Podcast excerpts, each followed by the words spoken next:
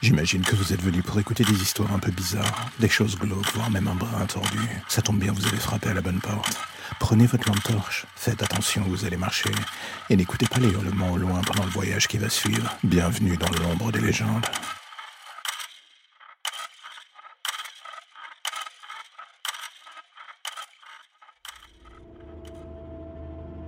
Tout début, quand j'ai vu pour la première fois cette chose, je me suis dit que je rêvais, que c'était un reliquat de mon imaginaire qui continuait à me suivre dans le monde réel. En gros, mon cerveau a pris les devants pour mettre en marche un système de sécurité plus ou moins efficace. Le genre qui va me hurler dans l'oreille. Circule, y a rien à voir, tout ça n'existe pas. Le souci est que même si j'aurais voulu y croire pendant des semaines, j'ai fini par comprendre que l'illusion n'avait jamais pris vraiment sur moi. J'aurais voulu que ça soit vrai, peut-être que cela aurait été mieux d'ailleurs. Et là, ce soir dans cette allée sombre, alors que je contemple le corps de cette femme à mes pieds baignant dans son sang et que je vois le couteau dans ma main, j'entends cette voix qui me dit Qu'est-ce que t'attends?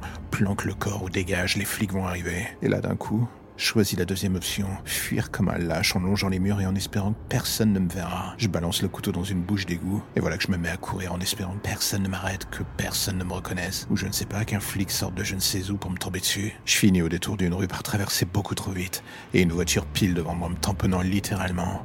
Vol plané, atterrissage sur le béton, la tête qui frappe, et ce moment on entend l'intérieur de son crâne qui demande le droit de sortir un instant. Quelques heures plus tard, en me réveillant dans cette chambre d'hôpital, je comprends en voyant que je n'ai pas de menottes, que les flics n'ont pas compris qui j'étais, que le corps de cette femme a peut-être été découvert, mais que personne n'a compris que je l'avais tué. Et là, en tournant la tête dans ce miroir à côté de moi, je le vois qui me regarde en souriant de loin, une version presque identique de ma personne, les points de suture en moins, et quelque chose de fondamentalement malsain en plus dans le regard. Il ne cesse de me sourire en me regardant, et là, j'entends sa voix dans un coin de ma tête. Prends ton temps. Ne t'inquiète pas, personne n'est au courant, personne ne se doute de ce que l'on a fait. Et une fois que tu seras sur pied, on pourra reprendre comme depuis le début tout ce qu'on avait commencé à créer, toi et moi. Et là, d'un coup, je vais pas vous mentir, j'ai cette envie de vomir qui me prend en même temps qu'il me parle. Pourquoi? Parce que j'ai ces flashs qui me reviennent en tête. Du sexe, de la violence et d'autres choses que je voudrais même pas voir dans mon esprit. Je l'entends qui rigole en fond de tâche. Il a beau avoir disparu du reflet du miroir.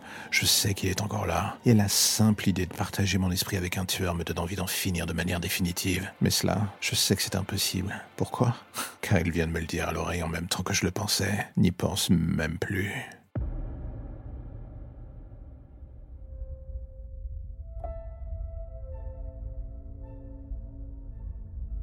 La plupart du temps, j'aime bien monter sur les toits pour regarder l'horizon, en me demandant à quoi ça ressemblait avant. J'entends par là quand la Terre avait encore un aspect plus ou moins terrestre. De nos jours, avoir les pieds sur Terre au sens premier du terme, ça veut plus dire grand-chose. Les riches habitent sur les dernières zones non immergées. Et nous, le reste, la plèbe. Eh bien écoutez, on survit en surface, là où l'eau nous tolère encore une fois, dans les ruines de ce monde qu'ils nous ont laissé en cadeau. C'est pour ça que j'aime bien me poser et imaginer ce que ça pouvait être avant. Mais au-delà des images que j'ai trouvées dans ces rares vieux livres, j'avoue j'ai du mal. Un mal de chien en fait. J'ai grandi dans l'eau, grandi dans ces ruines. Parfois, j'en viens même à me dire que je suis plus un poisson qu'autre chose. Vous m'auriez dit que j'étais un poisson étant gamine, ça m'aurait pas choqué outre mesure. Mais là encore, c'est ma vision du monde en étant gamine, justement. Maintenant que je suis adulte, une grosse partie de moi ne peut passer outre le côté si dramatique de la chose. L'océan, parfois si calme, me semble pourtant bien animé d'une certaine forme de haine envers nous les survivants. C'est comme si à chaque fois qu'il frappait les ruines des buildings, j'avais l'impression qu'il traquait sans relâche les survivants que nous sommes. L'atmosphère est flinguée, la vie aussi. Et au milieu de cette poubelle ciel ouvert, eh bien vous savez quoi, on survit tant bien que mal. On s'accroche comme des cafards à un idéal pour le moins bizarre, celui qui nous laisse croire que malgré tout, un jour prochain peut-être, ça ira mieux, qu'on aura droit à une seconde chance ou à un moment de calme. C'est le genre d'idée qui vous tient chaud pendant le creux de la vague, et quand la nouvelle vous frappe à nouveau, en plein visage, vous réalisez que vous aviez tort depuis le début. L'avenir, vous ne le voyez pas, pour la simple raison qu'il n'y a plus rien qui traverse l'horizon pollué désormais. Vous êtes dans une zone de non-droit climatique et c'est un miracle que vous soyez encore en vie. Pour combien de temps encore?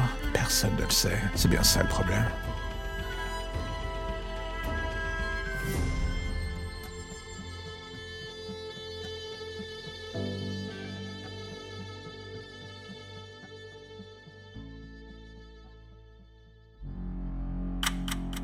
La lumière au bout du tunnel, voilà ce qui vous ramène enfin vers votre petite existence si tranquille. Plus d'ombre, plus d'histoires ou de légendes bizarres. Juste le quotidien qui revient frapper à votre porte en attendant de replonger d'ici demain matin vers de nouvelles zones pour le moins sombres. Vous avez déjà envie de revenir, je le sais. Mais patientez, chaque chose en son temps.